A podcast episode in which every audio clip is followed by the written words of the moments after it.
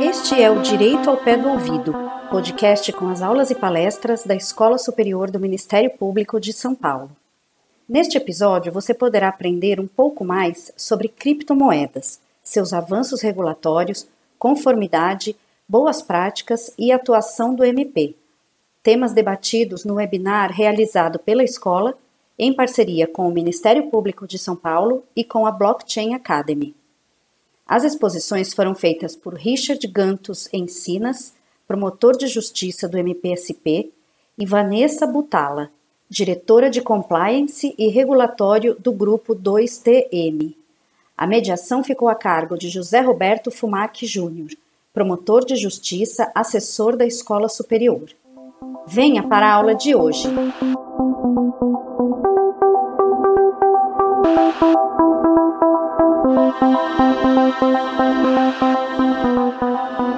eu agradeço demais a presença da doutora Vanessa Butala, que é diretora de Compliance Regulatório do Grupo 2TM. Ela foi diretora jurídica e Data Protection Officer com mais de 15 anos de atuação na área de proteção de dados e privacidade no Serasa, atuou como diretora jurídica da Associação Nacional do Biro de Crédito, ANBC, ela é formada em Direito pela Universidade presbiteriana Mackenzie, ampliou seus conhecimentos com cursos complementares na Business Law, Corporate Strategy, Facts and Succession eh, and Management and Control pela Faculdade de Direito da FGV, já participou de diversos congressos e palestras para grandes empresas, sempre discutindo de forma prática, e é esse o nosso enfoque principal aqui, né, doutora Vanessa, os desafios da implantação, implantação do LGPD, e hoje nós vamos falar um pouco das criptomoedas. Né? Ela também trabalhou na implantação da LGPD, compliance e conduta ética nas organizações. É, de imediato, sem maiores delongas, já passo a palavra, né, como a gente pensou em organizar para ficar é, algo é, que a gente possa ter uma sequência mais lógica, pensamos na, na, abertura pela doutora Vanessa, né, que vai nos passar os conceitos gerais e, e nos, nos, nos, mostrar o panorama é, geral é, da criptomoeda, como estão os avanços regula, regulatórios, conformidades e boas práticas, para depois a gente é, ouvir o Dr. Richard falando um pouco da atuação do Ministério Público nesse contexto.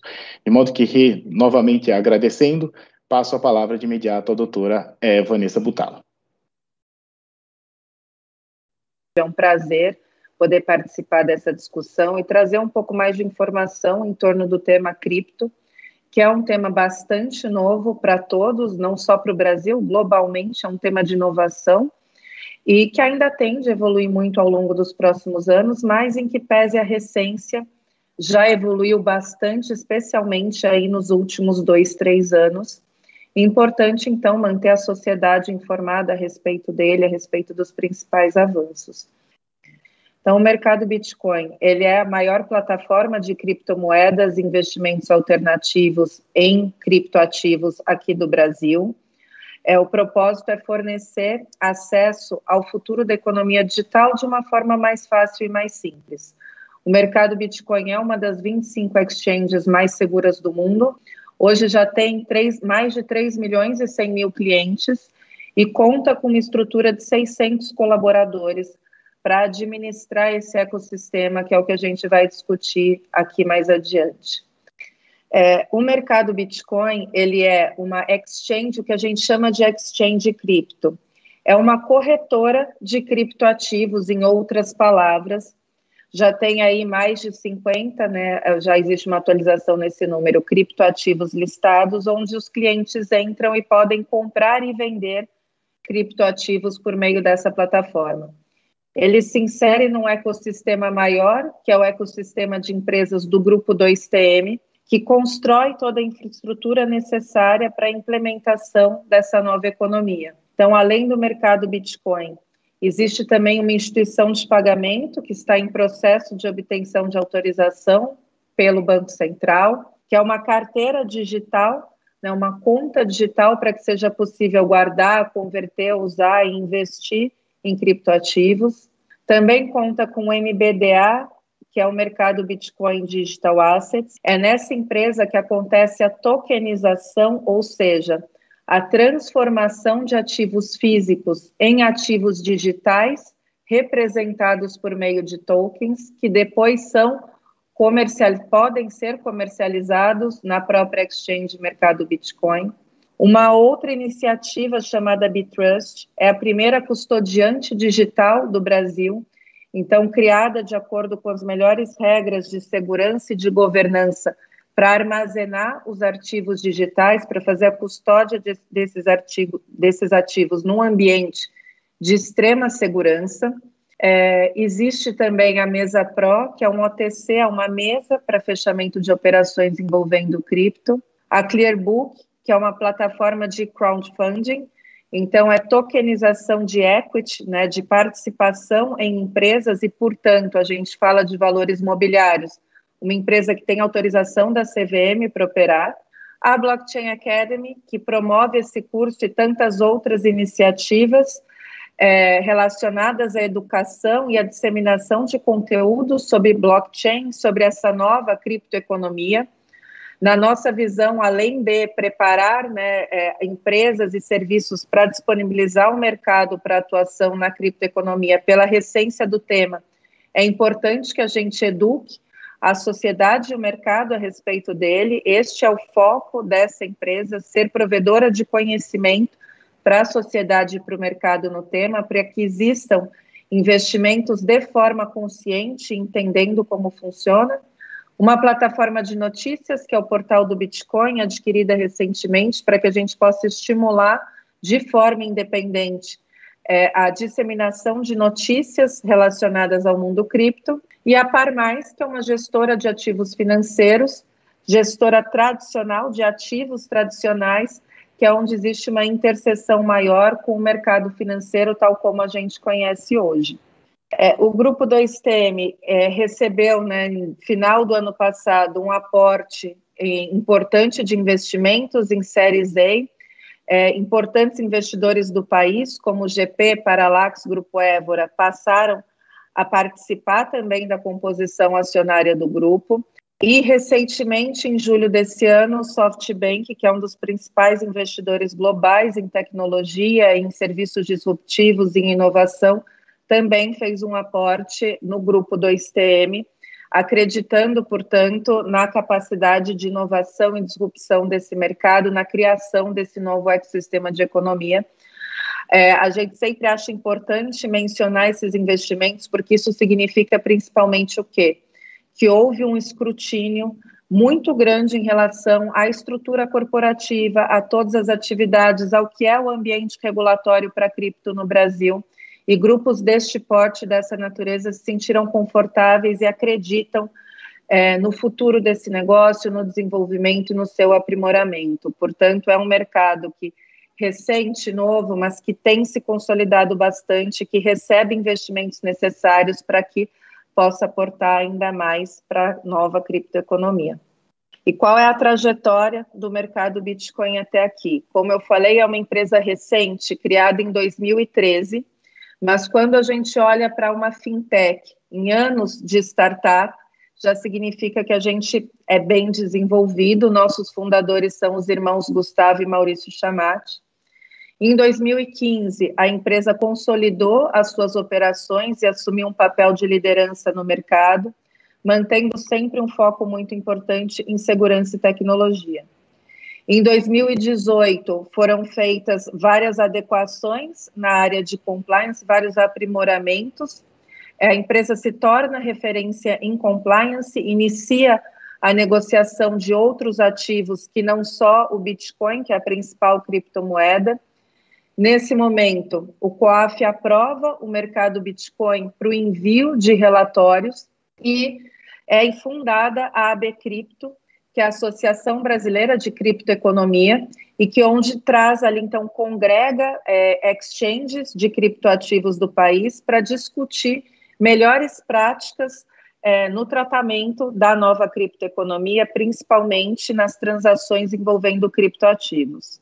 Em 2019, o mercado Bitcoin começa a fazer a tokenização, essa transformação de ativos físicos em ativos digitais para comercialização. Foi a primeira empresa brasileira a atuar nessa frente. Em 2020, a gente se consolida aí como infraestrutura de mercado, com toda aquela composição do grupo 2TM que eu apresentei há pouco e com é, a disponibilização de mais ativos é, para transação no mercado e lidera, então, por meio da AB Cripto, a autorregulação de criptoativos dentro de um programa de prevenção à lavagem de dinheiro e de combate ao financiamento do terrorismo. E uma linha que não termina, né? Isso está só começando e se aprimorando a cada dia. É, então, esse é o contexto que o mercado Bitcoin se insere hoje, essa é a estrutura necessária para uma operação segura no ambiente de criptoeconomia. E para como a gente tem aqui uma audiência diversa, não só as pessoas que participaram das cinco aulas do curso, acho importante trazer alguns conceitos prévios antes de falar do compliance na criptoeconomia. Então, o primeiro conceito é o conceito de ativo digital. E aqui já fazendo um comentário importante em relação à regulação. Existe um certo mito de que a atividade, de que a criptoeconomia ainda não é regulada é, tem parte é, ancorada na inexistência de uma legislação específica que regule o segmento, a, a exemplo do que acontece para outros setores de atividade, mas, de outro modo, existem sim diversas regulações no país que tocam o tema da criptoeconomia, que vinculam a realização dessa atividade pelas empresas no país e que devem ser observadas. A primeira delas é a Instrução Normativa 1888 de 2009 da Receita Federal, que traz o dever de reporte de transações envolvendo criptoativos e que nos traz um primeiro conceito importante em relação ao tema, que é o conceito de criptoativo. E o criptoativo como sendo representação digital de um valor denominado na sua própria unidade de conta que pode ter um preço expresso em moeda nacional ou estrangeira, transacionado eletronicamente, com a utilização de criptografias e de tecnologias de registro distribuídos, e que pode ser utilizado, então, como forma de investimento, instrumento de transferência de valores ou acesso a serviços e, por natureza, não constitui moeda de curso legal.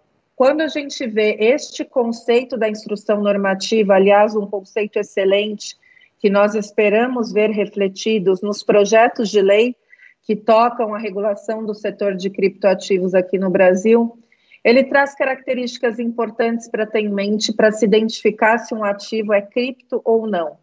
A primeira delas é que seja a representação digital de um valor expressa ela em moeda nacional ou estrangeira que admita a negociação eletrônica e que seja desenvolvido com o uso de criptografia e de rede descentralizada, onde os registros não possam ser apagados ou alterados, sem que isso seja disponível para o conhecimento de qualquer pessoa e que possam ser acessados por qualquer pessoa. A IM da Receita traz também o conceito de exchange de criptoativos, que nada mais é o local onde esses criptoativos são negociados. A IN diz que as exchanges de criptoativos são pessoas jurídicas, ainda que não financeiras, que ofereçam serviços referentes a operações realizadas com criptoativos, inclusive intermediação, negociação ou custódia e que elas possam aceitar qualquer meio de pagamento, incluindo outros criptoativos. Isso nos diz o que que as principais é, características dessas exchanges são, em primeiro lugar, ser pessoas jurídicas. Eu mencionei aqui no começo da apresentação que no caso do mercado Bitcoin é uma estrutura que conta com cerca de 600 pessoas. Isso já mostra que não é de uma administração simples, que requer uma série de atividades para que, que a gente coloque em funcionamento essas empresas, esses serviços para o consumidor com um nível de segurança adequado, com um nível de conformidade adequado, portanto, exige uma complexidade que não seria dado a uma pessoa física é, desempenhar esse papel com os cuidados e com a infraestrutura necessária para garantir a segurança das operações. Outra característica que forneça serviços realizados naturalmente a operações com criptoativos, não só a negociação, mas também intermediação, também a custódia desses criptos se inserem no mesmo conceito, para além da corretagem, outros serviços associados a ela, e que possa aceitar qualquer meio de pagamento. Então, é possível transacionar é, criptoativos, seja com dinheiro, por exemplo, com real, com moeda de curso no país, ou trocando criptoativos por outros criptoativos disponíveis na plataforma. Um outro conceito importante são os tokens, e os tokens nada mais são do que a representação dos criptoativos no meio digital. É como se a gente tivesse o dinheiro, que é o criptoativo, e a cédula, que representa, que é o, seria o token, a representação desse criptoativo, tentando fazer aqui um paralelo com o meio tradicional.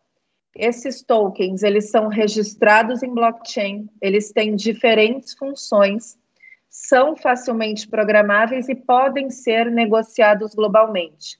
A maioria deles hoje é criado e registrado em uma das blockchains na rede Ethereum.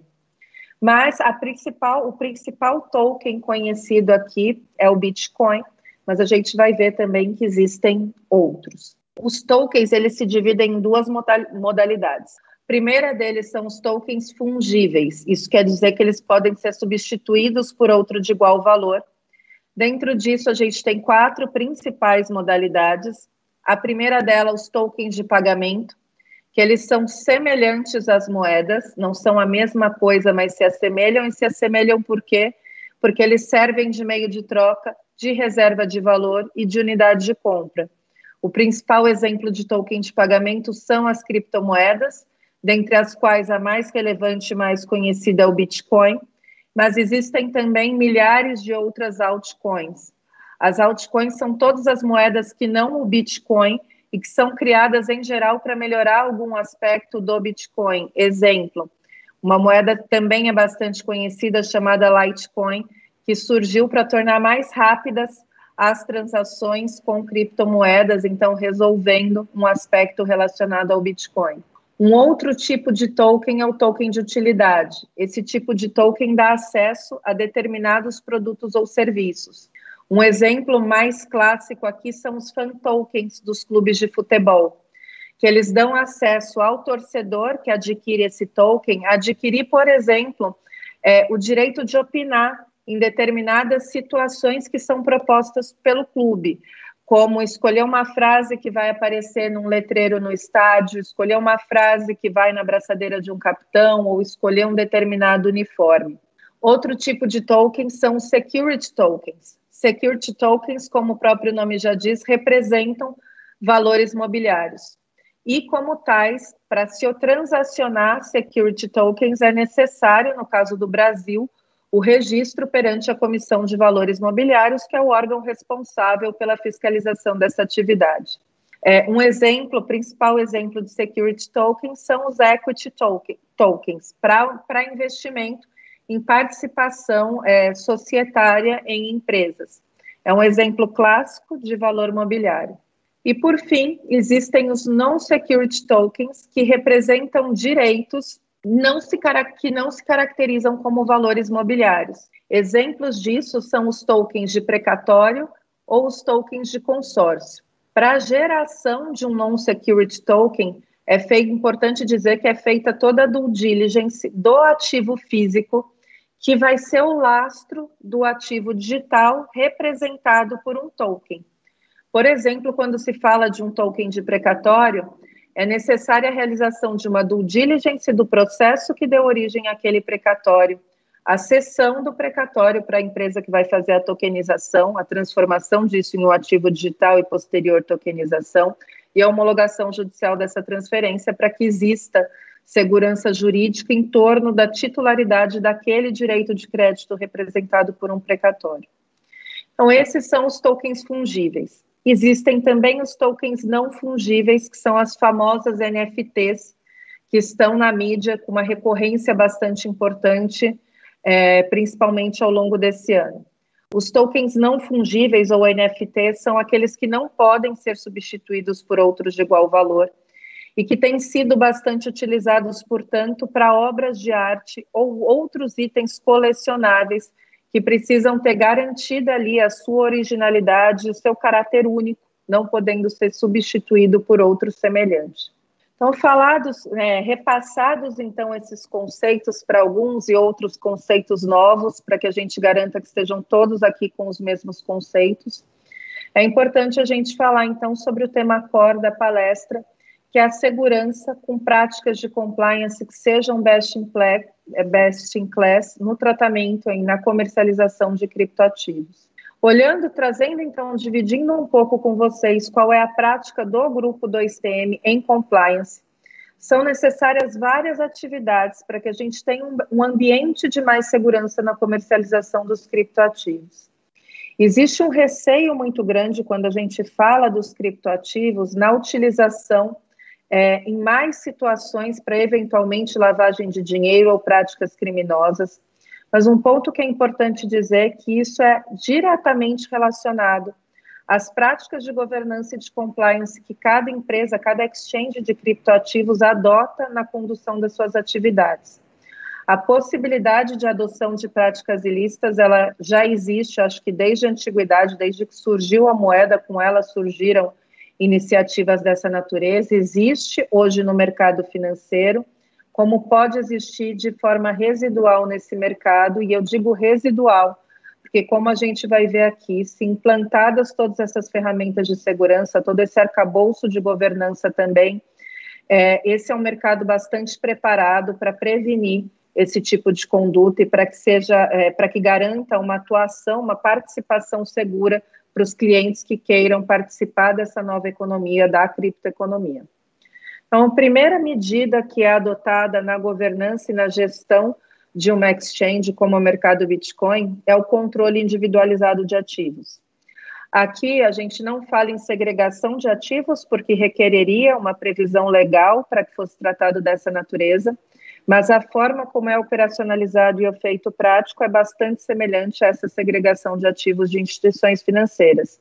Então, é feito um controle individualizado de ativos para que não haja confusão entre os ativos de clientes ou confusão de ativos de clientes com os ativos da companhia.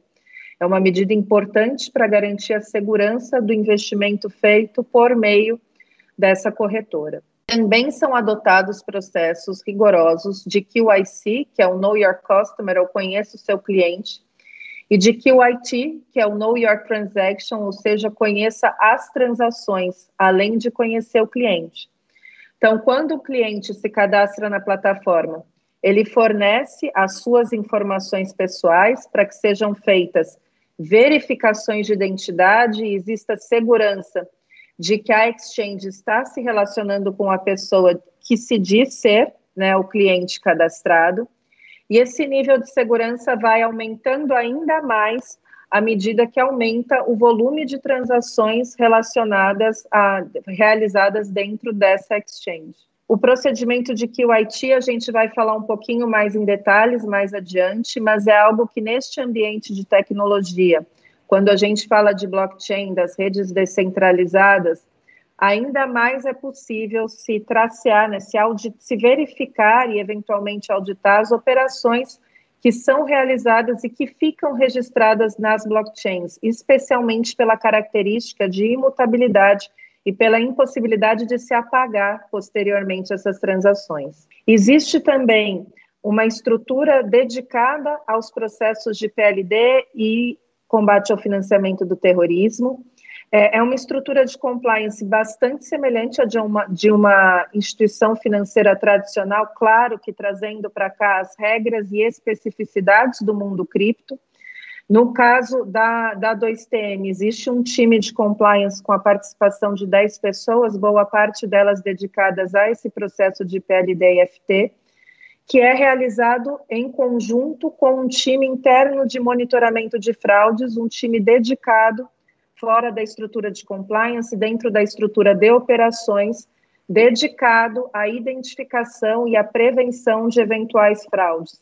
Quando identificada ali algum red flag, algum indício de fraudes, já aciona o time de PLD-FT para uma análise mais aprofundada e identificando operações que se enquadrem no critério de reporte ao COAF, além do bloqueio desse cliente, do cancelamento da conta, existe também o reporte da operação ao COAF para que a gente possa contribuir de forma mais expressiva com a prevenção a crimes envolvendo criptoativos.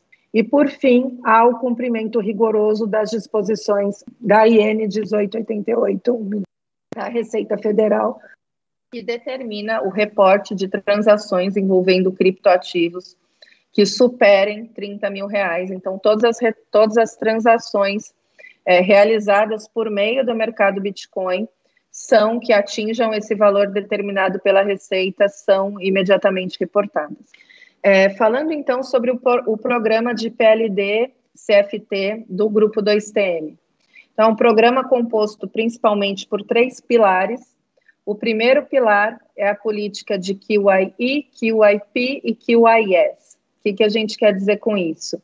São políticas de conheça o seu empregado, semelhantes a que as instituições financeiras têm, é, conheço os seus parceiros de negócios, então é realizada uma análise, uma due diligence criteriosa de cada parceiro de negócio antes da assinatura de qualquer contrato de que comece o relacionamento com esse parceiro, para que a gente tenha certeza que não está lidando com alguém que tenha issues de integridade ou tenha processos criminais, mídias negativas, enfim, queremos ter parceiros que tenham credibilidade, que nos ajudem a preservar a integridade do sistema cripto para que seja sustentável futuramente e política de, é, de conhecimento dos sistemas que são utilizados em toda a nossa operação.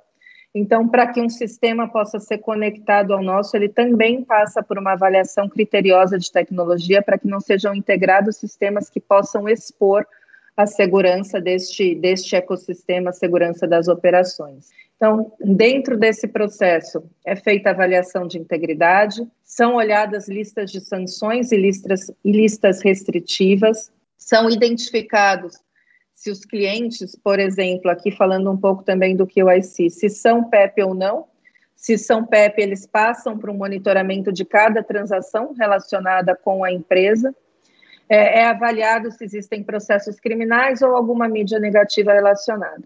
Passando por esse pilar então, este é o pilar de conhecer com quem estamos lidando, né, no momento de início de relacionamento. A gente tem um próximo pilar, que é o relacionamento estabelecido, monitorar o que acontece ao longo desse relacionamento. Então, é um pilar de análise, monitoramento e reporte.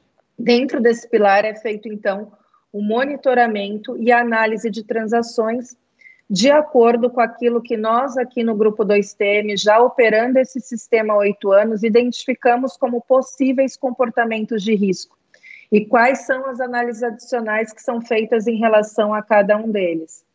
Então, identificado uma situação de risco numa determinada transação, existe um time de monitoramento de fraudes que vai fazer uma primeira análise e, de acordo com parâmetros definidos pelas nossas políticas, já identifica se é um cliente que pode trazer risco para o ecossistema cripto e, portanto, é um cliente que vai ter a sua conta encerrada, ou se é um cliente que requer uma análise direcionada de prevenção à lavagem de dinheiro e combate ao financiamento do terrorismo e que vai acionar o time de compliance para que faça o aprofundamento dessas análises. Existe um book de regras, né, um conjunto de regras para este monitoramento e para essas análises, que é desenvolvido em conjunto por este time de operações que faz monitoramento de cadastro e de fraudes e pelo time de compliance, aproveitando aí então o melhor da experiência de ambos os times para o desenvolvimento dessas regras que estão em melhoria, em aperfeiçoamento constante à medida que o mercado evolui nas tentativas, da mesmo passo que a gente evolui nas prevenções. Além disso, é dentro deste pilar que nós fazemos o reporte de operações ao COAF e que mantemos os processos em conformidade com os regulamentos e com as melhores práticas de mercado do ambiente cripto. Por fim, existe um outro pilar bastante importante para nós, que é o pilar de governança, que é onde nós estabelecemos as políticas e procedimentos para a operação do grupo, por exemplo, a política de contratação de terceiros, política anticorrupção, o nosso código de ética e conduta, a nossa política de PLD e FT e N outras políticas necessárias para a governança da, das empresas do Grupo 2TM. É nesse pilar que nós fazemos treinamentos e conscientização interna constantes sobre os temas das políticas e procedimentos. A gente também mantém um canal de denúncias, que ele é gerido por uma empresa terceira independente, e isso é bastante importante para que a gente garanta que denúncias sejam todas direcionadas à empresa e tratadas adequadamente. E o nosso canal de denúncias ele é dividido em dois, uma parte de denúncias relacionadas à compliance e uma parte de denúncias relacionadas à conduta, e que tratamos de forma diferenciada e bastante diligente aqui na empresa.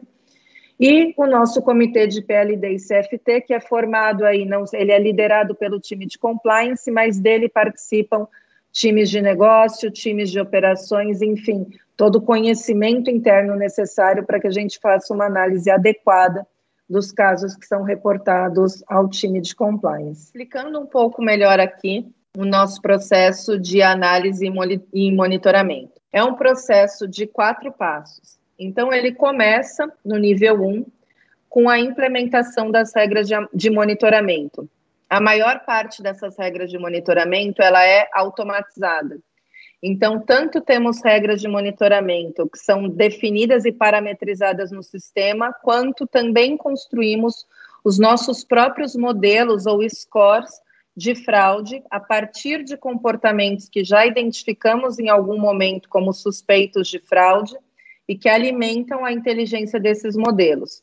Existe uma engrenagem, então, de regras de monitoramento pelas quais as transações passam para que a gente possa identificar de antemão se existe uma suspeita de fraude ou não. Quando existe uma suspeita de fraudes, é startado o passo 2. E aí, para que exista essa suspeita de fraudes, basta que tenha caído em uma das regras de monitoramento, não precisa ser em um conjunto delas começa o segundo passo de análise e investigação.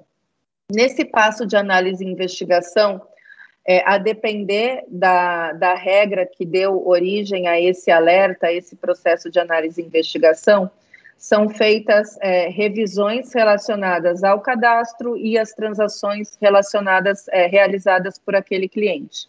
Para que isso aconteça, são usadas ferramentas, a principal delas é uma ferramenta chamada Chainalysis, Nessa ferramenta é possível identificar os endereços de onde vieram determinadas transações, para que seja verificado se, essa, se uma determinada transação veio daquilo que a gente chama de carteiras de risco.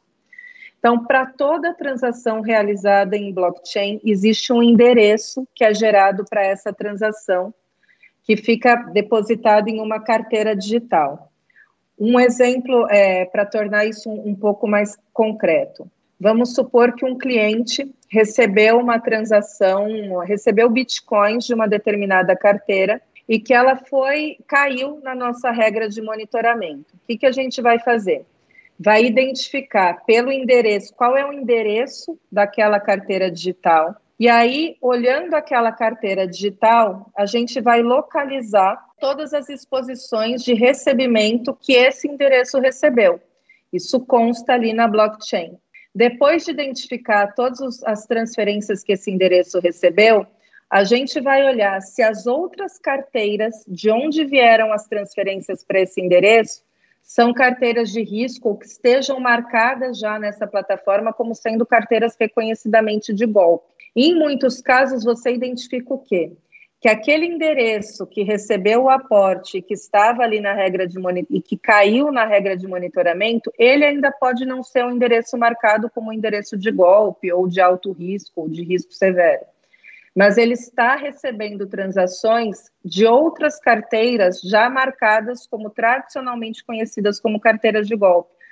Portanto, este endereço que foi analisado passa a ser um endereço de alto risco porque se ele recebe transações de carteiras reconhecidamente como carteiras de golpe e um volume importante de transações vindo daí, possivelmente é uma nova carteira para essa finalidade. Quando isso é identificado, ele vai para a deliberação do time de monitoramento, que vai entender se aquilo pode ser lavagem de dinheiro ou não.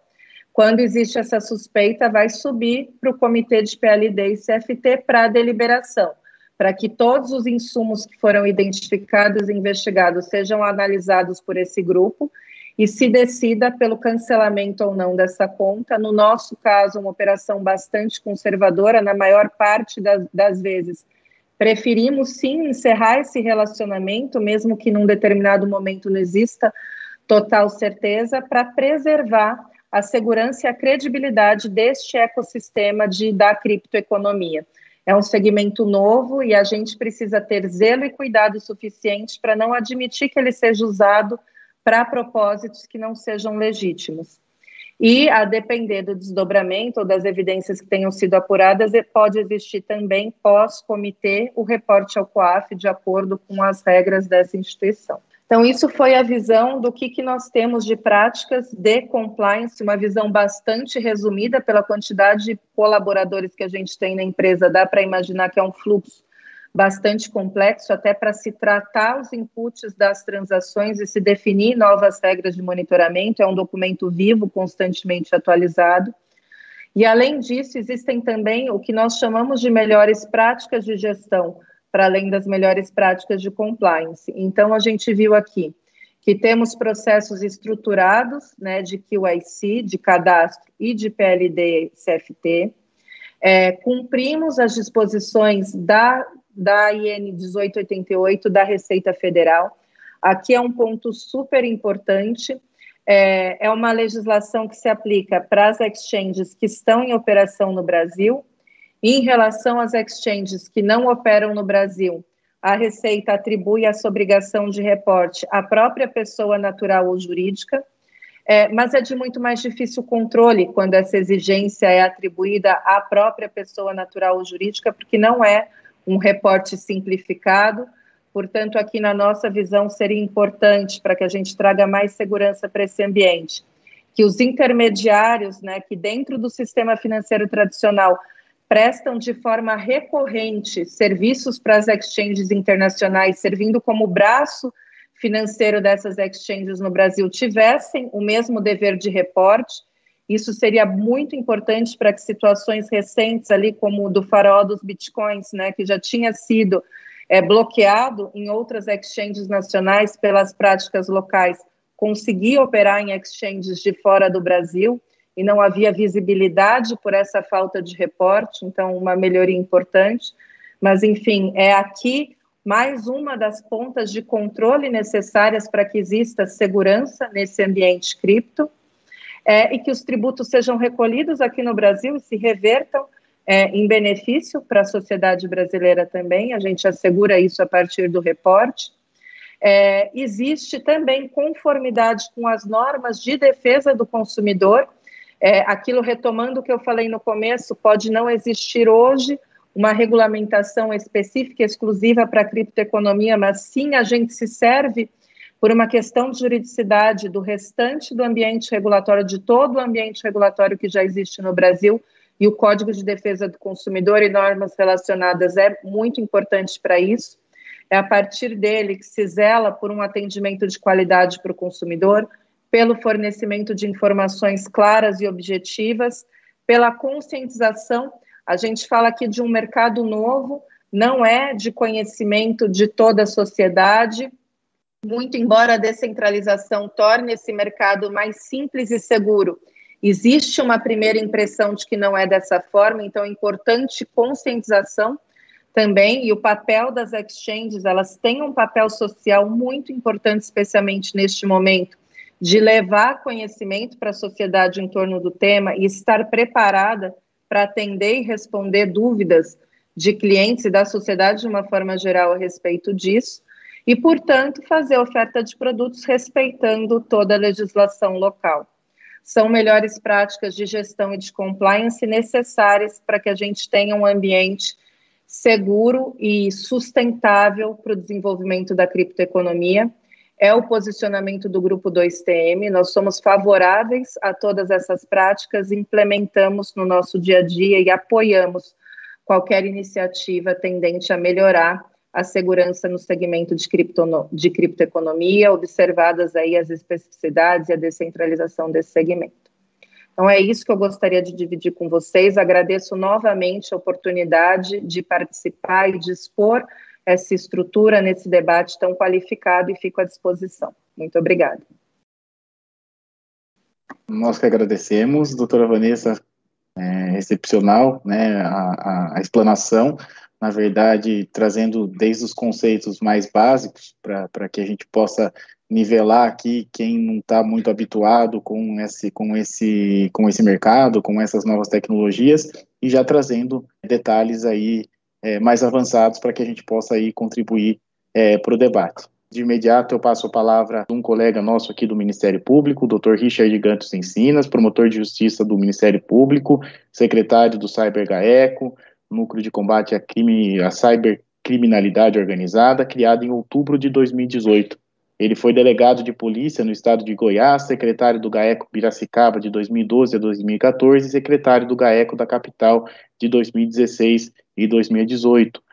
É, vem trabalhando aqui já há algum, há bastante tempo, né, Richard? Já entramos juntos aqui no, no, no MP, há bastante tempo dedicando ao combate ao crime organizado e mais especificamente agora a cybercriminalidade.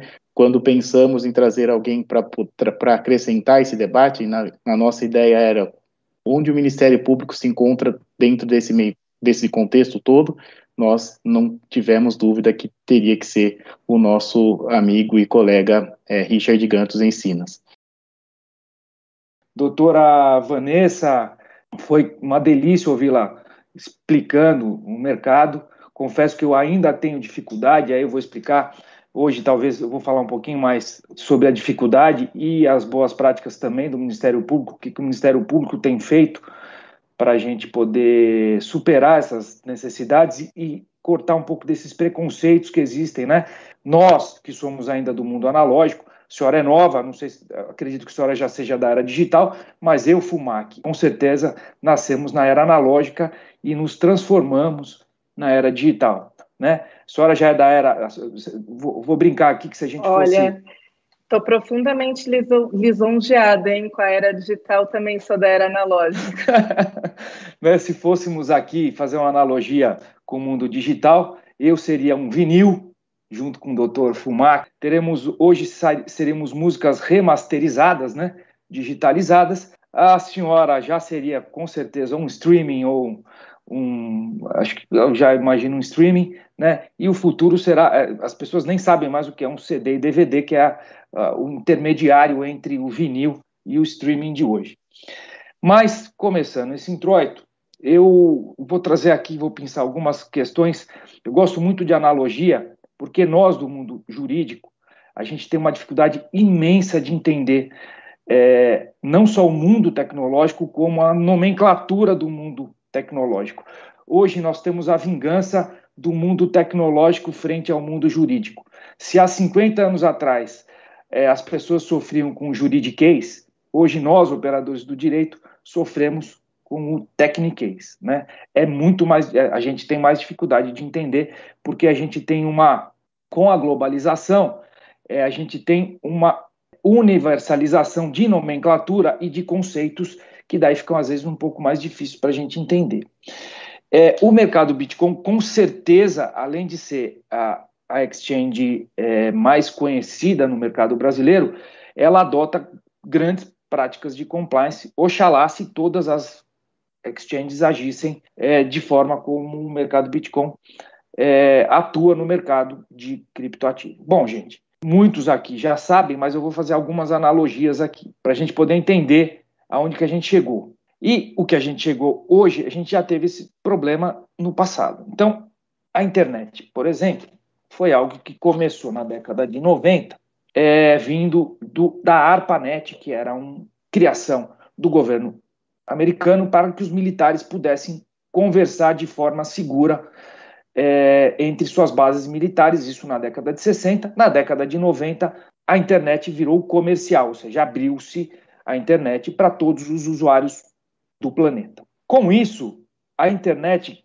que foi idealizada, ela foi idealizada romanticamente para ser anárquica, para não ter regulação governamental e para lá trabalhar em cima de autorregulação. Obviamente que não deu certo, né?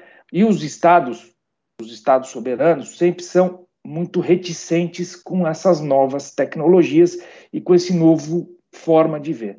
Então eu brinco que o Estado faz um lá lá lá, né? Põe a mão no ouvido e fala lá lá lá, isso vai passar, isso vai passar, e isso não passa. Na verdade, as coisas se consolidam e aí o Estado tem que correr atrás das mudanças. O Brasil, especialmente, a gente já melhorou um pouco, mas a gente tem um delay gigante em relação à legislação. Vou dar alguns exemplos, você vê que não é só na área digital, né?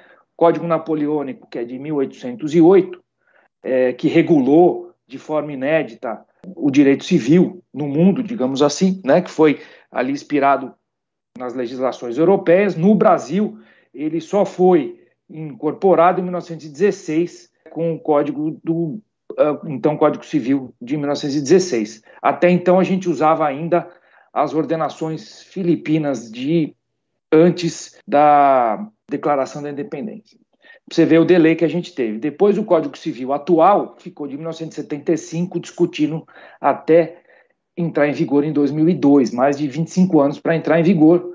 É, e aí, quando ele entrou em vigor, ele já entrou em vigor com uma série de conceitos defasados. Então, o Estado demora mais do que o mercado para se regular. Então, na área digital, isso é muito mais evidenciado. Então, não existe é, vácuo de poder, digamos assim. Criptoativo é uma realidade, é algo que começou lá em 2008. Sempre se tentou o santo graal, né? Das, sempre se tentou a internet por ser anárquica, livre, global. Sempre se tentou algo é, que pudesse permitir que pessoas de todas as partes do mundo pudessem comprar e vender e ter um negócio é, sem a, o controle do Estado o criptoativo, hoje se chama criptoativo, e eu vou explicar o porquê que chama criptoativo. Isso foi iniciado justamente em 2008, é, com, com a criação do sistema é, Bitcoin. É, já antes tiveram algumas tentativas sem sucesso, mas a primeira, o grande criptoativo que teve sucesso foi o Bitcoin. Aí a pessoa fala assim, poxa, mas o que, que é, na verdade, uma cripto, um criptoativo?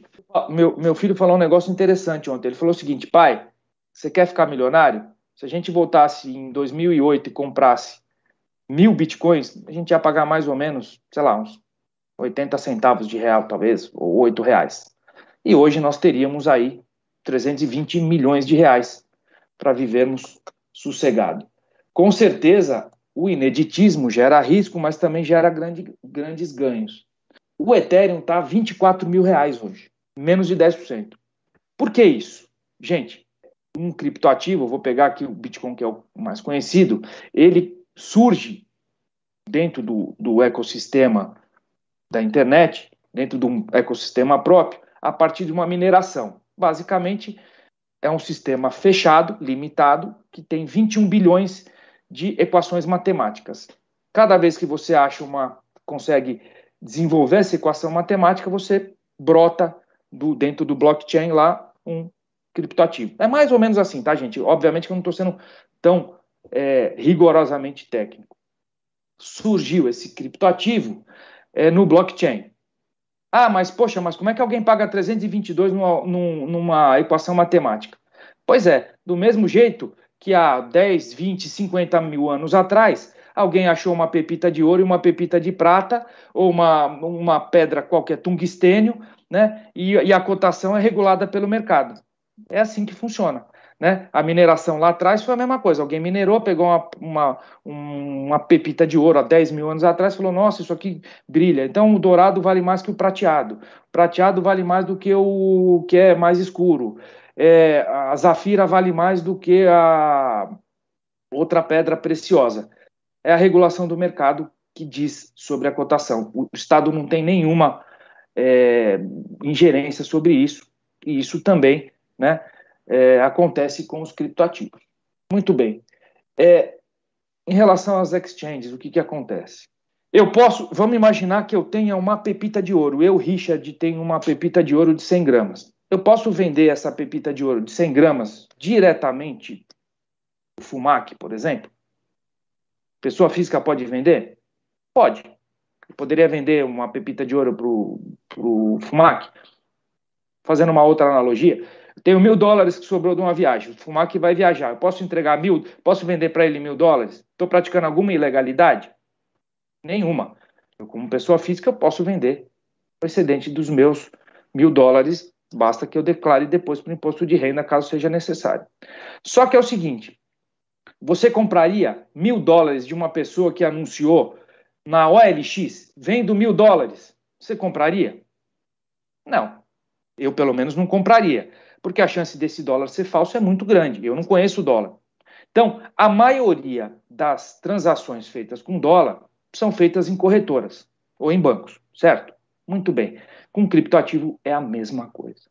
Eu posso comprar e vender diretamente?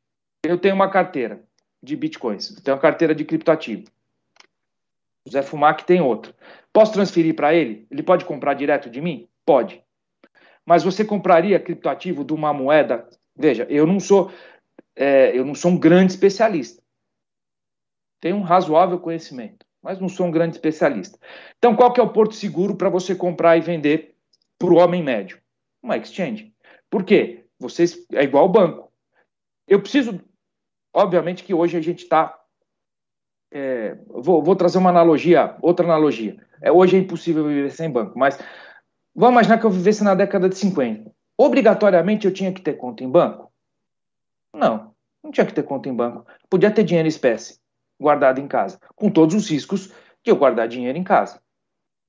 Eu evitaria o pagamento lá de taxas bancárias e tal, né? A, a, o pagamento de duplicata era, era feito de forma diferente, eu podia pagar direto para os fornecedores, enfim. É a mesma coisa, dá para eu ter criptoativo sem participar por uma exchange? Perfeitamente possível, mas não é o que a gente vê no dia a dia. Então, para nós do Ministério Público, não só para nós do Ministério Público, a gente não aprendeu isso, veja, aqui ninguém inventou a roda, aqui a gente copia e adapta boas práticas mundiais. Então, nos Estados Unidos, por exemplo, eles também não sabiam pissaroca de criptoativo. Como nós também, no começo também a gente não sabe, a gente está gatinhando ainda nesse, nesse mercado. Então, nos Estados Unidos, eles chamaram as grandes exchanges para capacitar e ajudar nas primeiras investigações. Aqui no Brasil foi a mesma coisa. O mercado Bitcoin é uma das grandes exchanges que sempre ajuda o Ministério Público e as forças policiais nas nossas investigações. Sem eles, seria muito difícil a gente conseguir sucesso nesse mundo é, digital relacionado a criptoativos. Por que, que eu estou falando isso? De tempos tempos atrás, nós temos um negócio chamado é, Simba e tem lá o Infojude, que é os sistemas é, conveniados do Judiciário e do Ministério Público com as instituições bancárias. Vocês sabem quantos bancos ou fintechs nós temos no Brasil? Eu não sei. Talvez o Banco Central tenha esse número. Eu não tenho, porque são milhares, sobretudo agora que tem os bancos digitais. Hoje, para eu fazer uma, uma um bloqueio de valores que eu tenha indícios de legalidade, basta o juiz ou o promotor lá no nosso laboratório de lavagem de dinheiro dar um clique. E esse clique vai gerar uma ordem para todas as instituições bancárias para bloquear de, em, é, valores em relação a um determinado CPF um CNPJ, por exemplo. E isso a gente consegue, é, em relação às cripto moedas, que na verdade vou explicar por que, a gente não chama no Brasil de criptomoeda.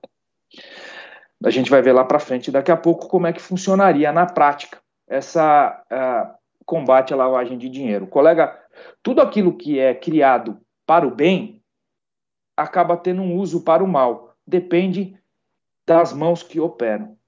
Vou dar um exemplo: arma de fogo. Muitos podem falar, nossa, quem inventou a arma de fogo foi um, é, uma pessoa que estava querendo gerar genocídio ou a morte em massa.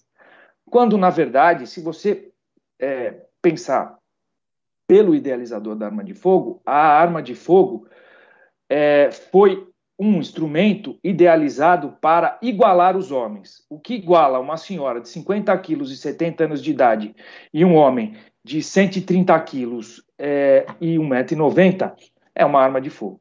Obviamente que a arma de fogo é usada tanto pela polícia quanto por ladrões que praticam, os policiais para pegar os ladrões, os ladrões para praticar subtrações. É, eu vou te dar outro exemplo, um exemplo clássico aqui, caso vocês não saibam, muitos aqui sabem, mas acho que talvez a maioria não saiba, que a Dark Web, que é usado lá, o, aquela área sinistra da, da, da, internet, que na verdade ela é feita para ser irrastreável, ela foi idealizada e criada pelo governo americano, na verdade pela força uh, pela força aérea americana, é, que foi idealizada justamente para gerar comunicação entre os é, entre as áreas de inteligência sem que fossem rastreadas pelo mundo. Obviamente que o que foi criado para o bem acabou sendo utilizado para o mal, justamente porque era irrastreável. O santo grau da internet é o anonimato e a velocidade, né? E o criptoativo, ele busca esse santo grau que é o anonimato. Obviamente que o anonimato não é uma exclusividade dos criptoativos. Porque antigamente nós tínhamos, e a gente é sempre assim, é, é uma briga de gato e rato. É os cidadãos querendo fugir do controle do Estado e o Estado tentando regular. É sempre assim, o Estado sempre correndo atrás. Eu vou dar um exemplo para vocês do título, título ao portador. Né? Título ao portador era essencialmente anônimo. Por quê? Você conseguia passar de mão em mão um título ao portador, estou falando isso há muito tempo atrás, você ia passando o título ao portador de mão em mão, é, até o último usuário que fazia o desconto daquilo. Então, em essência, você conseguia ocultar uma série de proprietários desse título ao portador, né, o título de crédito ao portador. Né? E aí, eu vou dar um exemplo do cheque em branco, né, o que a gente usava antigamente, que era o cheque em branco. Tinha um monte de, entre aspas, proprietário daquele dinheiro que eles se ocultavam no meio dessa transação até chegar ao último que tinha que descontar. É, obviamente que o cheque em branco, o cheque em branco não é um título ao portador, na verdade o cheque em branco ele é ele era o jeito, é igual o cheque é, pós-datado, né, que era um jeitinho brasileiro de gerar uma letra de câmbio. Mas, enfim, é, o cheque, o que, que acontecia? Veio uma lei, salvo engano, em 86, para inibir essa prática que era tida como lavagem de dinheiro, para ocultar o verdadeiro proprietário, é, e, e ele, isso também elidia o pagamento de imposto, veio uma lei, salvo engano, e falou: olha, é, o cheque em branco, ou cheque ao portador, ele é limitado a 100 reais, o valor máximo de 100 reais. Eu não lembro se era esse o valor específico, mas era algo, tinha uma limitação muito pequena do cheque ao portador. Veja, criptoativo é a mesma coisa. O que, que aconteceu? Quando os criptoativos né, começou essa gritaria de criptoativo, meu Deus do céu, olha, isso aqui é anônimo, como é que vai ser? Tem que proibir, tem que proibir, hum, é, é lavagem, não é lavagem? Veja, obviamente que tudo aquilo que é anônimo, a própria Constituição Federal veda o anonimato. Por quê? O anonimato gera uma sensação de impunidade que estimula né, os praticantes de atos ilícitos, né, fomenta ali um pouco, né, o anonimato tende a gerar uma sensação de impunidade, estimulando um pouco a prática de determinados delitos, mas isso é no geral, tá? Tanto que a Constituição Federal fala, olha, é livre a, a manifestação de pensamento, vedado o anonimato. Por quê? O anonimato é sempre, é, historicamente, sempre foi tratado como um fomentador de prática de atos ilícitos. E o criptoativo, como, um, como é essencialmente, entre aspas, anônimo, ele não é bem anônimo, né? Mas ele é essencialmente anônimo para o Estado, ele tem uma tendência a gerar uma, uma potencialização, entre aspas, de lavagem de dinheiro. Mas não pelo mecanismo em si, mas pelo fato de ser anônimo. Mas a gente fez, dentro do Brasil, um negócio chamado Ação 8 da ENCLA. ENCLA é um órgão, junto ao Ministério da Justiça, que fomenta boas práticas relacionadas ao combate à lavagem de dinheiro. Nessa ação 8 do ENCLA, que ocorreu há uns quatro anos atrás, mais ou menos, discutia-se justamente boas práticas legislativas, normativas e ações concretas de combate à lavagem de dinheiro envolvendo criptoativo. Tá? Durante dois anos, eu, eu, eu e o doutor Natan, que também é nosso colega promotor de justiça, nós representávamos o Ministério Público de São Paulo nesse órgão colegiado. Esse órgão colegiado tinha Banco Central, tinha CVM, tinha COAF, tinha Receita Federal, tinha Polícia Civil, Polícia Federal, Justiça Federal, Justiça Estadual, enfim, todas as autoridades, direto ou indiretamente envolvidas com o assunto, estavam ali representadas. Ninguém quis regular, tanto que nós não temos até hoje né, regulação propriamente dita. CVM, e aí? Vamos regular como ativo financeiro? Vem a CVM e fala: não, não, não, não, não, não, isso não é ativo financeiro. E aí, Banco Central? Não, não, não, não. Não vou regular, isso não é moeda, não é de curso forçado. E aí, como só acontece, vem a Receita e fala: bom, gente, vocês não querem regular, eu vou regular enquanto vocês não regularem.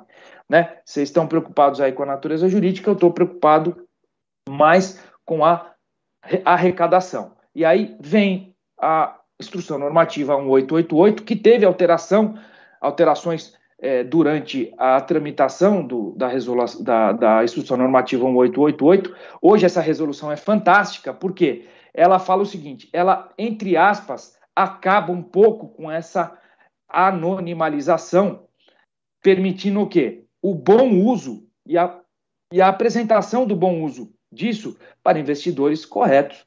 Então fala o seguinte, né? Como a doutora Vanessa já nos adiantou, essa resolução é fantástica. Ele, para nós que somos operadores do direito e investigamos a lavagem de dinheiro, é um ponto fundamental, porque a gente já. Né, é, é, é um ponto de, de, de início de uma investigação. Né? Viu? Esse cara forneceu aqui alguma informação para a Receita Federal, então é aquilo lá. Aqui funciona assim, é, como a doutora disse, 30, até 30 mil reais em exchanges brasileiras, a exchange tem que fornecer esse dado periodicamente à Receita Federal. As boas exchanges. Agora eu vou perguntar: toda exchange é séria? Não, não é toda exchange é séria. Todo banco é sério? Também não é. Quantas investigações que nós participamos, doutora Vanessa, em que bancos oficiais, bancos, bancos, é, instituições financeiras regulares avisaram seus clientes uma hora antes de implementar a indisponibilidade e esses valores foram sacados antes de que o Estado pudesse constringir o valor que a gente estava ali querendo bloquear por ser lavagem de dinheiro. Então, assim, bons e maus profissionais existem em todas as áreas, inclusive nas áreas de criptoativo. Então, assim, é um mercado novo, como a gente estava falando, a Vanessa já não é tão novo assim, né? A gente já está falando aí de, já, já de uma década de operação, né? A, o próprio mercado Bitcoin já opera há oito anos, pelo menos. E aí a gente tem essas dificuldades e cada vez a gente apresenta uma. Toda vez que o Estado dá um passo para a identificação, para mitigar a anonimalização, que é um, um atrativo para lavagem de dinheiro, vem o mercado e traz uma nova solução de anonimalização. Isso é terrível, terrível, terrível. Terrível que eu digo assim, é, isso é uma nova realidade que nós temos que conviver. E aí, adicionalmente a isso, nós temos um outro problema chamado globalização. Né? Então, antigamente, era muito antigamente, era proibido você ter é, dinheiro fora do Brasil. Você só podia usar as instituições financeiras brasileiras. Né?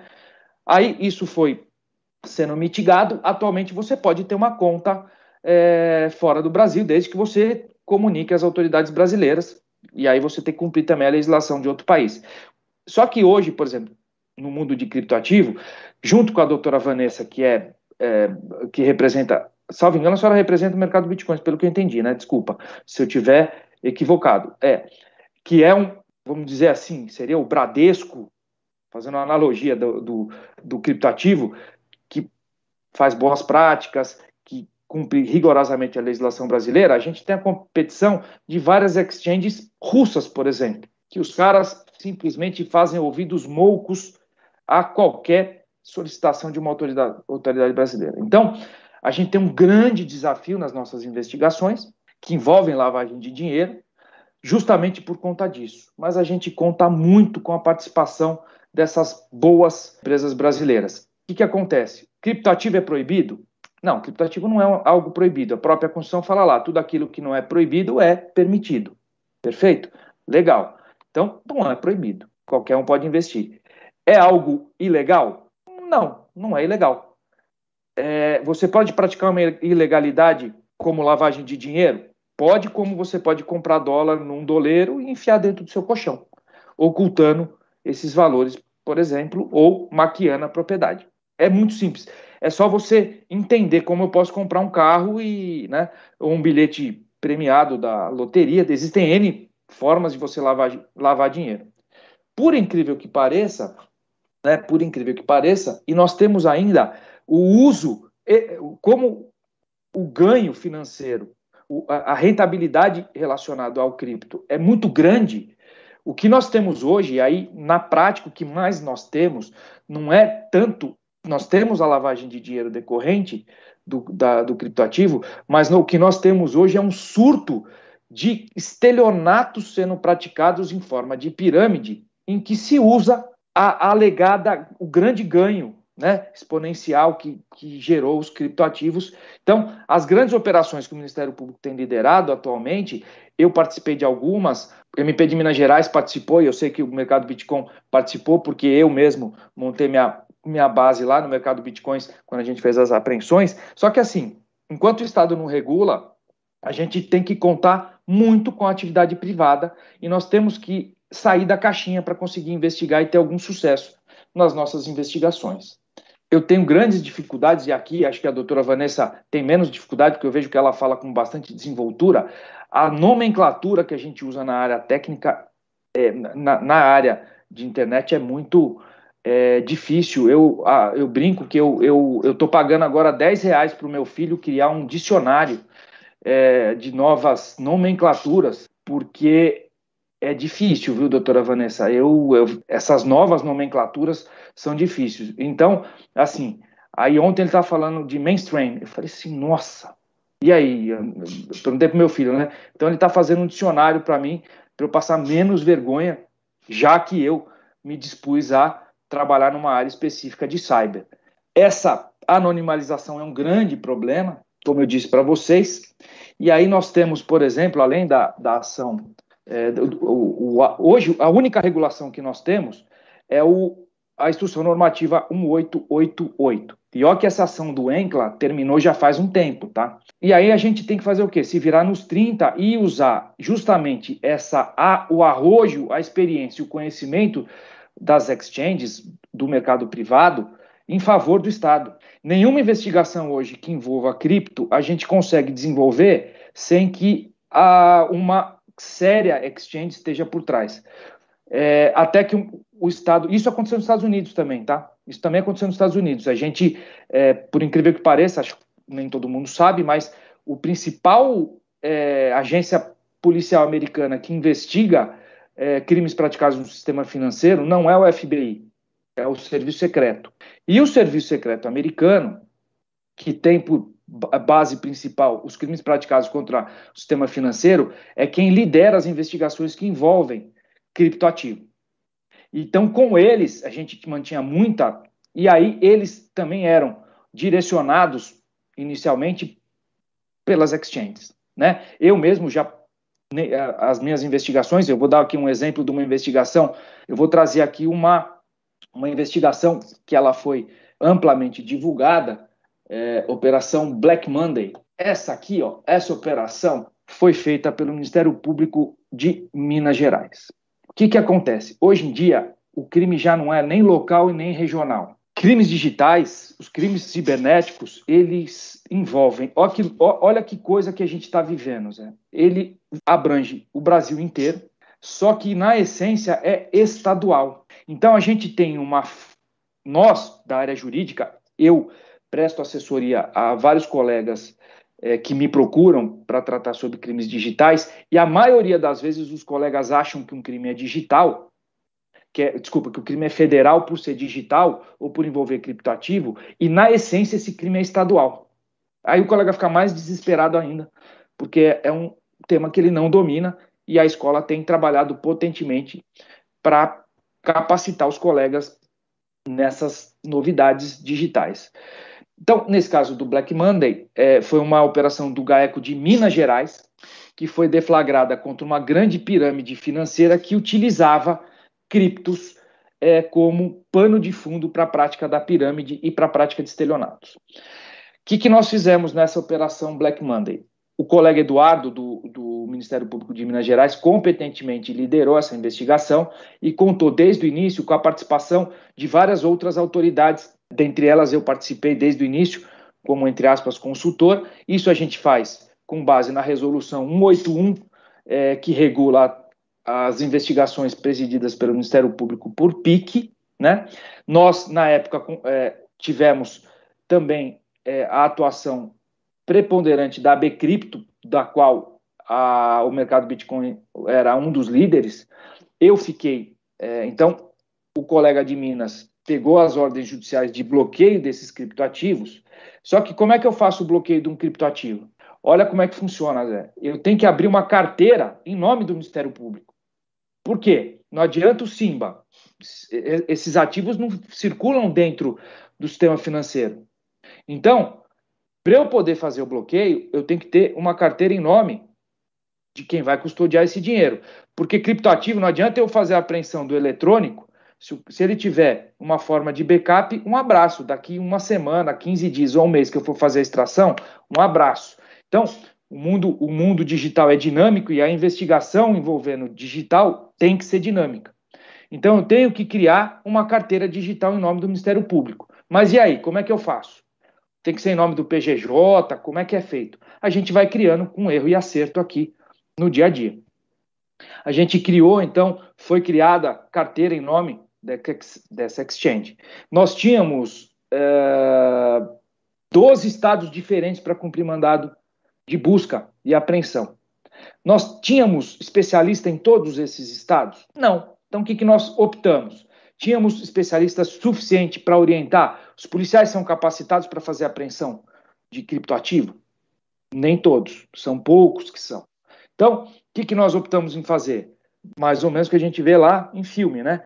O colega cumpria o mandado de busca lá no Grotão é, de Pernambuco e nós mantínhamos uma base operacional de controle e comando na sede da, do mercado Bitcoin, é, do mer mercado Bitcoin, é, justamente para a gente poder auxiliar o colega. O colega pegava, né? Então, assim, o colega pegava lá, olha, isso aqui parece que é uma carteira. Veja, eu acho que é uma carteira. A gente tinha uma banca de especialistas, inclusive especialistas que nos auxiliavam dessas boas exchanges como o mercado Bitcoin. E aí falar, olha, essa carteira? Olha, isso aqui parece uma carteira. Olha, isso aqui parece uma chave privada. Olha, vamos tentar transferir. E aí nós fazíamos essas transferências, tornando a salvo esses, esses ativos é, com a ajuda da atividade privada. Hoje a gente não consegue fazer nenhuma investigação que não tenha ajuda de alguma grande exchange. Se a gente não fizer isso de uma grande, ou que eu quero dizer, de uma séria exchange reconhecida no mercado, é, nós não conseguiríamos fazer isso. Para quem tem curiosidade, eu vou colocar aqui é, o, um dos primeiros é, conflitos de atribuição que foram e, e consequentemente conflitos de competência que demonstram que essencialmente os criptoativos são de natureza qualquer problema que envolve criptoativo é um problema estadual, não é federal. Esse caso é um caso nosso de uma primeira pirâmide. Nossa, assim, essa, essa pirâmide chegou para mim aí, antes da criação do Cyber GAECO. Eu era secretário do GAECO da capital, fui procurado por uma colega, Patrícia Thieme, que tinha um grande caso de pirâmide na Grande São Paulo, aqui em São na Grande São Paulo, é, próximo aqui da capital. Nossa, eu não fazia ideia ainda do mercado como funcionava. Isso foi em 2016. E aí, aos poucos, com trancos e barrancos, a gente foi aprendendo a lidar com esse é, com, com os criptoativos. Nesse caso específico, num determinado momento, a gente imaginou lá atrás que fosse evasão de divisas né, que o crime seria é, da Lei 7492 de, 96, de 86, crimes contra o sistema financeiro, que são essencialmente federais. A própria lei de evasão de divisas fala: olha, se o crime for contra o sistema financeiro, é federal. Nós ali não tinha nenhuma regulação, muito menos a, a, a instrução normativa 1888, então o que, que nós fizemos? A gente provocou o declínio de competência da Justiça Estadual. Isso parou no STJ, é um famoso, é um, é um recurso especial famoso, né? É, é, o conflito de competência 16, 11, 23. Quem quiser depois olhar a fundamentação completa, e a partir desse leading case do, da, da ministra Tereza de Assis, é, que é era a vice-presidente do STJ, ela fala: olha, gente, criptoativo não tem regulação no Brasil.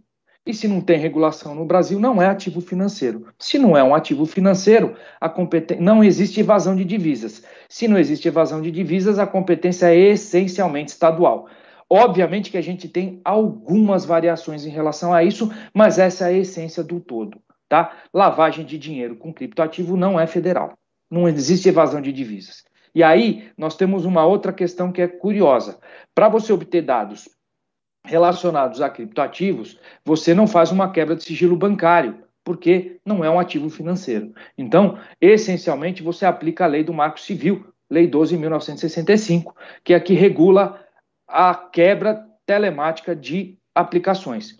Nós, e aí em linhas gerais, né, a pergunta é: precisamos ou não precisamos de ordem judicial para obter dados de uma exchange, por exemplo? Essencialmente, não, por não ser um, uma quebra de sigilo bancário. Mas o sistema, o sistema em que opera os dados cadastrais, os dados e, e o extrato das aplicações da exchange seria ali para obtenção dos dados de IP, nós precisaríamos, sem dúvida, ali de uma ordem judicial com base na lei do Marco, Marco Civil.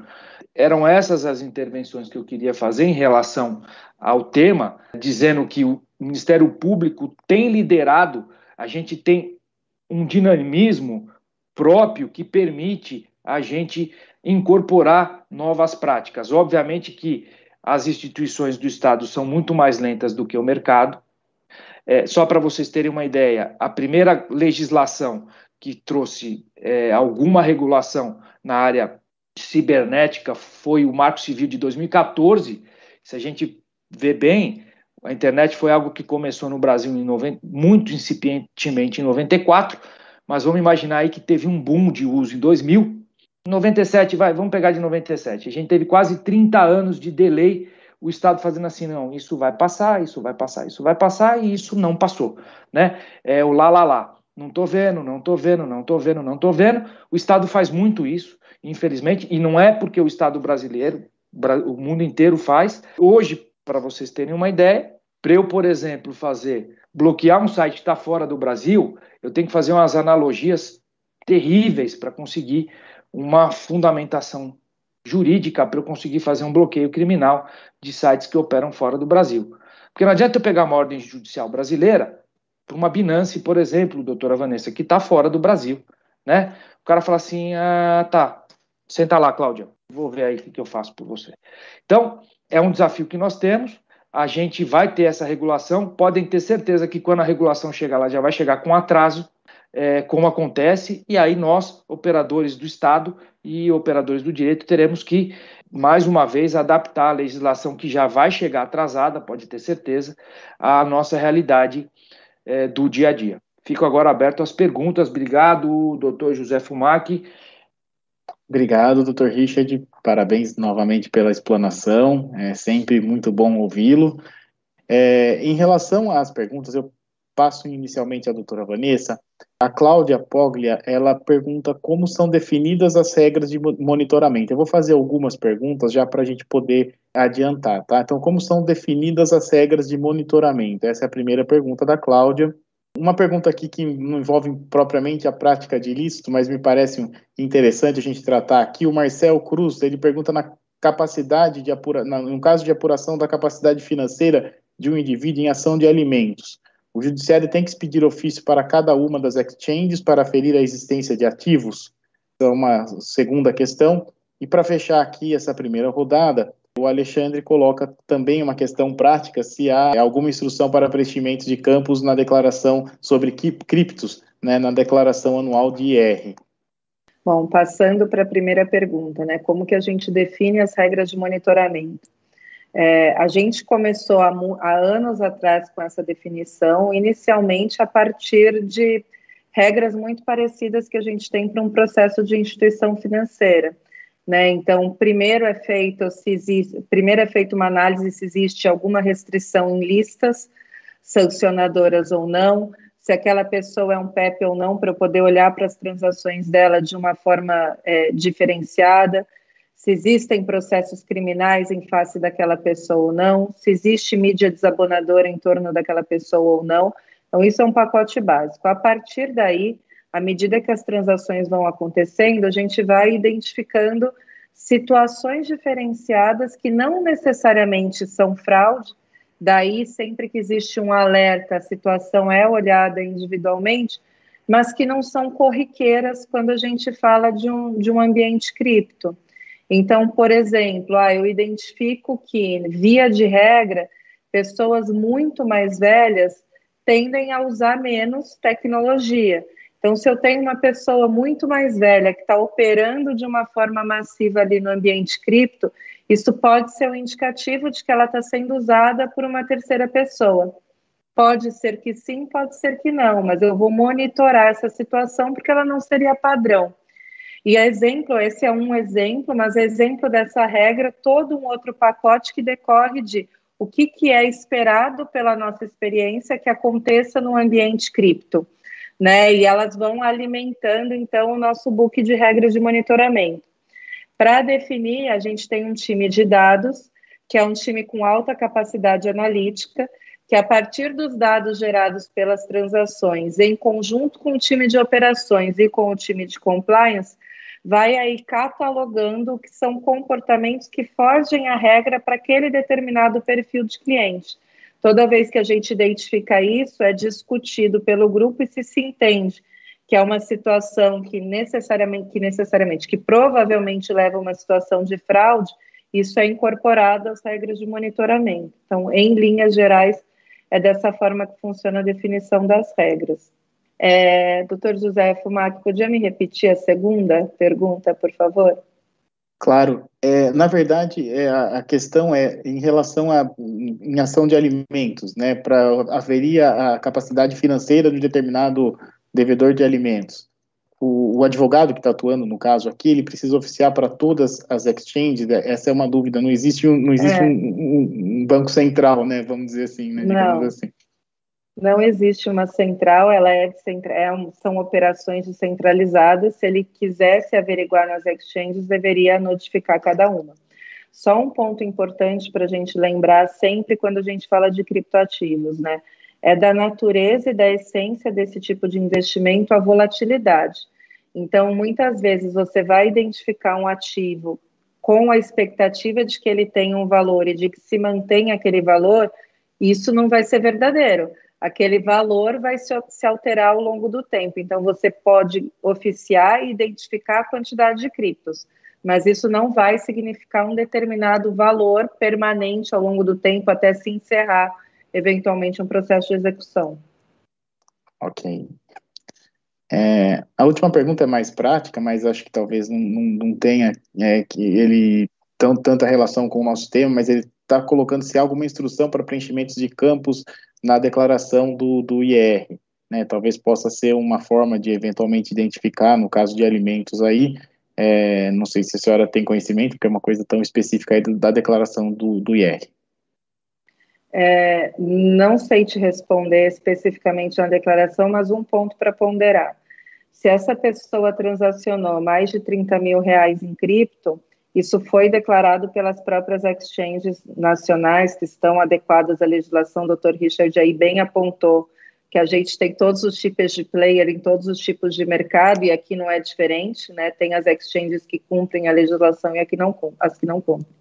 Pensando nas que cumprem, se, se ultrapassou 30 mil reais, vai ter sido reportado pela própria exchange para a Receita Federal. Se foi uma pessoa física ou jurídica transacionando com uma exchange de fora, enquanto a gente não tem a definição de que os intermediários que suportam as estrangeiras deveriam sim fazer esse reporte, né, uma questão ainda controvertida, a própria pessoa física ou jurídica tem o dever de reportar transações acima desse valor. Então, em tese, essa informação deveria ter sido recebida pela Receita. Só, tá. só complementar, Zé, que são coisas diferentes.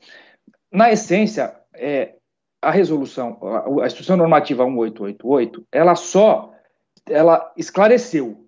Porque, na essência, declaração de bens é declaração de bens e renda. Essencialmente, quem tinha antes já tinha o dever de. Só que, assim, como acontece? No Brasil, é, fica mais ou menos. Eu tenho, sei lá, é, um quilo de ouro em casa. Eu não sou obrigado a declarar esse quilo de ouro, independentemente de legislação. Não é, não faz parte da, da minha, do, do, meu bem. Tanto é que pessoal, os mais antigos, né? Meu pai, por exemplo, tinha declarava joia. Não é mais um, a gente já não faz mais isso, né? Nós que somos mais jovens, né? Tô falando assim, o pessoal declarava joia, declarava ação, ação da Telesp tinha, porra, acho que é do, do, meu pai até hoje tem lá ação da Telesp, porque ele não sabe o que fazer, que aquilo tá lá ainda, 3 mil ações da Telesp. Então, assim, obrigação sempre teve. É, então, assim, são coisas diferentes. Respondendo à pergunta do, do. Eu imagino que seja advogado que perguntou, são coisas diferentes. A pessoa joga no campo, não tem um campo próprio para cripto, entra no campo geral, né, de declaração de bens, para ele. Mas a Receita tem um outro banco de dados que ela cruza. Então, assim, na declaração do imposto de renda, não tem. Então, o que, que o colega pode fazer? O juiz.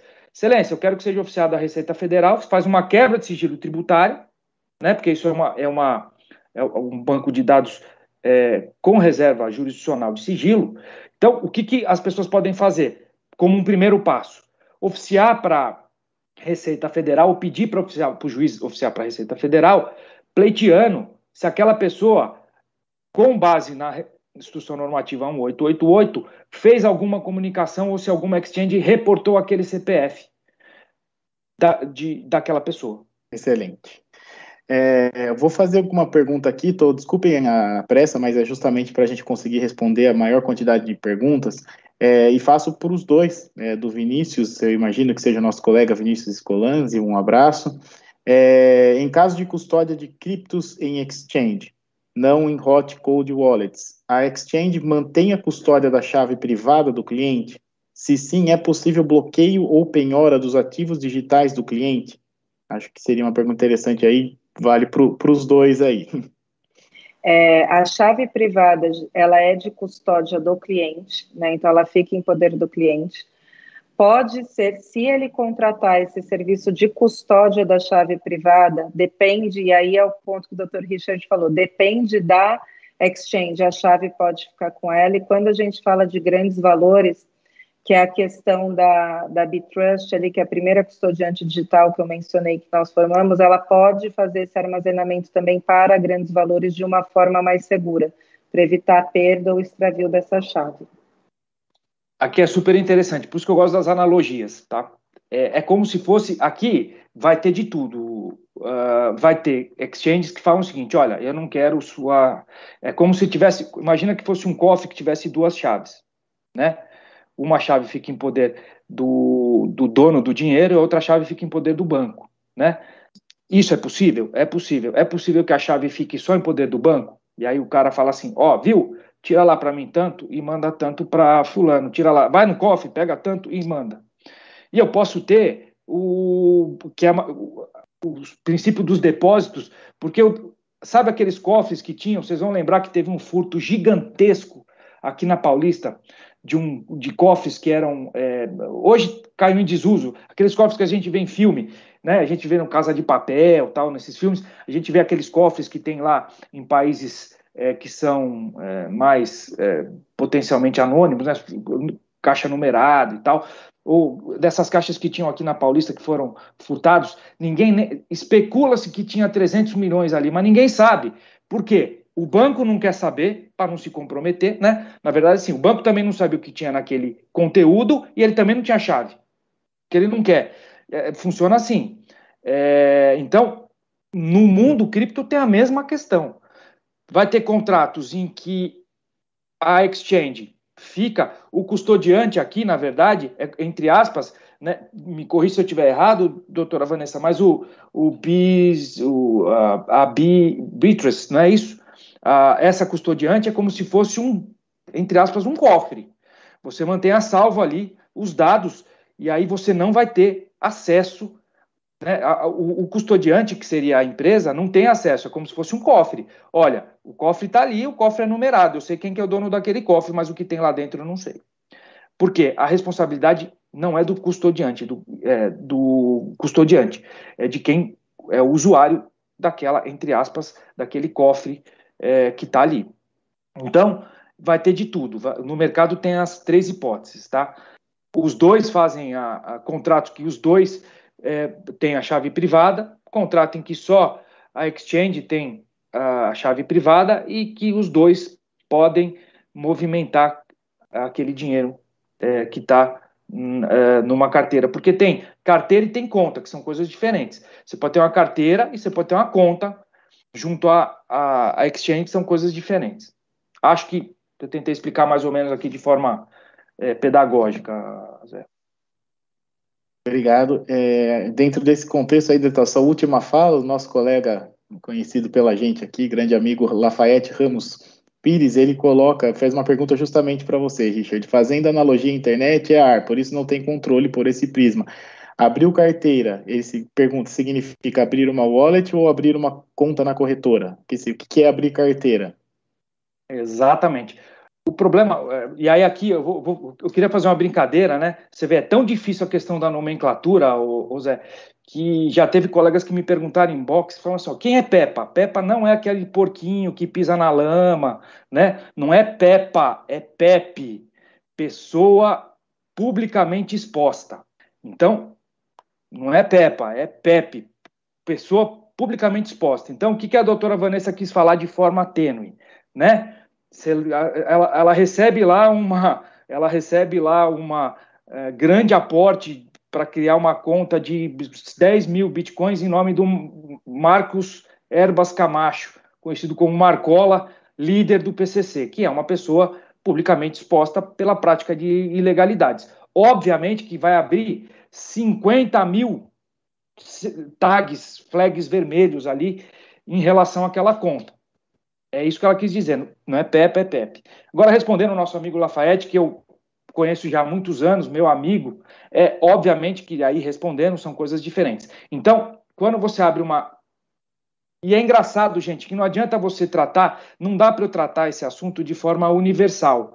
Porque de... antigamente os bancos eram iguais. Com o tempo, vem o Banco Central e regula e meio que uniforme, uniformaliza a forma de abertura de conta, enfim, começa a ter regulação. Cada exchange é uma exchange diferente, gente. E cada criptoativo tem a sua realidade diferente. Então, assim, eu vou falar das principais. Dentro daquele sistema, por exemplo, do blockchain que opera a, o criptoativo, você vai ter, do que opera o Bitcoin, você vai ter, por exemplo, você pode abrir uma carteira. Essa carteira, ela necessariamente não está associada a uma conta numa exchange. Vamos pensar que a exchange, entre aspas, é como se fosse um banco, tá? É como se fosse uma corretora. É, e a exchange, aí, não, obviamente que não é, nós não vamos ter tempo para tratar sobre isso, mas a exchange, ela custodia criptoativo, ela custodia moeda estrangeira e pode custodiar real também para fazer o trading. Isso é possível. É possível que eu tenha uma conta no mercado Bitcoin, eu sei que é possível a gente fazer isso. Em muitas exchanges, isso é possível. Então, é mais complexo do que.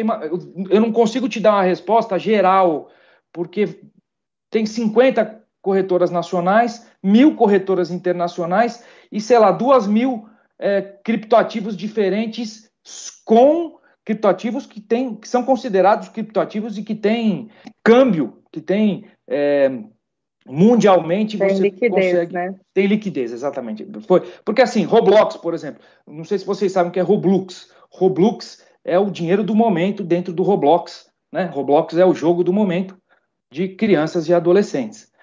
Roblox é um ativo financeiro é um criptoativo?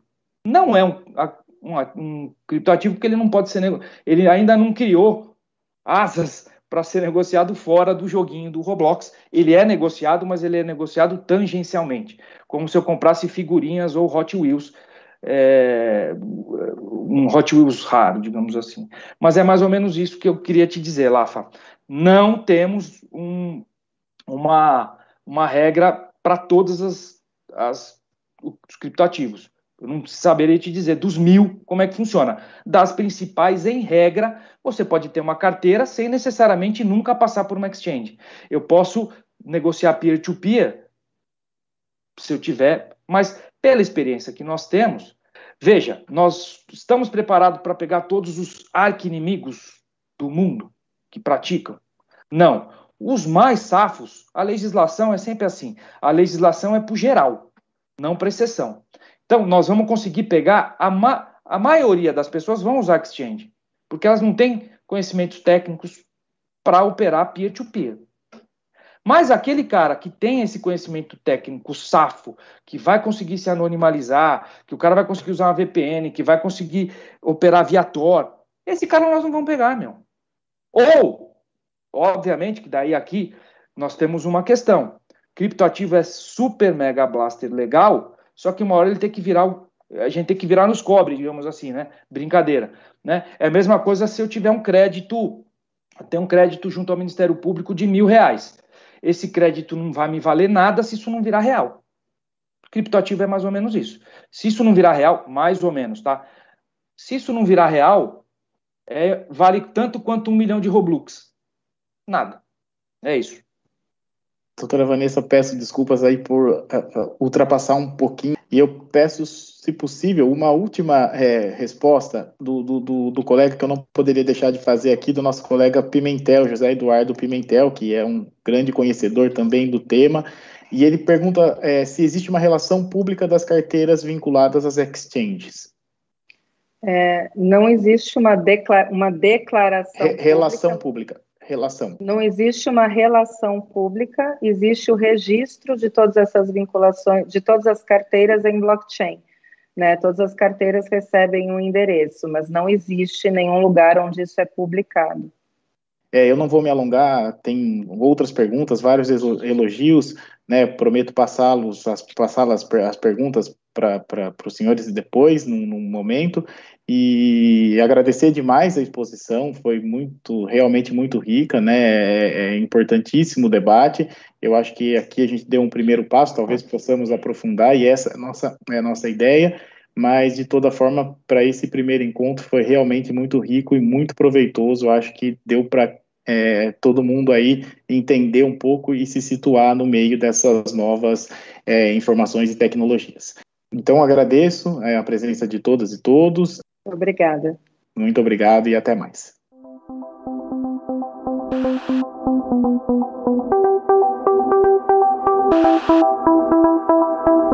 Este foi o Direito ao Pé do Ouvido. Siga nosso canal e amplie seu conhecimento com a Escola Superior do Ministério Público de São Paulo.